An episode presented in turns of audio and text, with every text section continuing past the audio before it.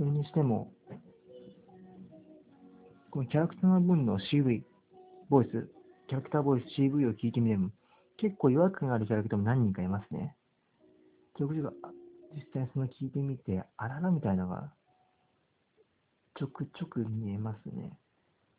それで思わず、まあ今回、まあ、喋らせてもらったわけですけど。